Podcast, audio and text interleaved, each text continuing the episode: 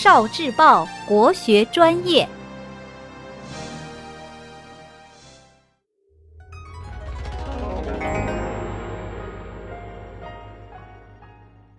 故事宝盒：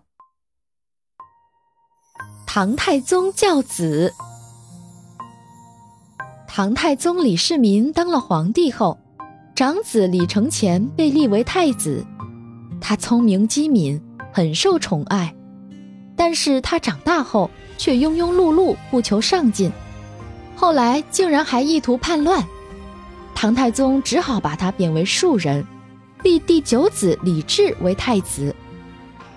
唐太宗吸取了教训，因此特别注意管教约束新太子。他常常利用生活中一点一滴的小事来给李治讲道理。一起乘船的时候，唐太宗就打比方说。船就好像百姓的君主，水就好像百姓。水能载舟，亦能覆舟。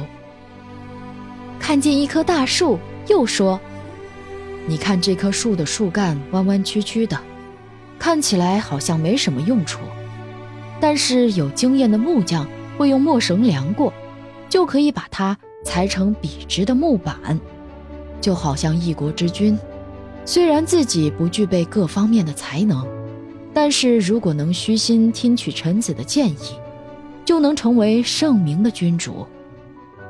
贞观二十二年，唐太宗把凝聚一生智慧的帝范赐给了太子李治，说：“你要以古代的圣哲贤王为师，对自己严加约束。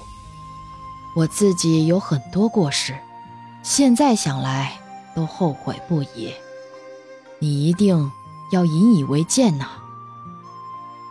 后来，唐高宗李治在位期间，衣食简朴，减免赋税，鼓励农耕，国力得到了发展壮大。贞观之治，唐太宗有着非凡的治国才能，在他的统治下，国家安定富裕，呈现出一派繁荣的景象。因为唐太宗的年号为贞观，故史称贞观之治，为后来的唐朝开元盛世奠定了重要基础。唐朝繁荣强盛，在世界上有着巨大的影响力。首都长安是当时世界上最大的城市，拥有百万人口。在海外，唐成了中国的代名词，海外华侨居住的地方就被称之为唐人街。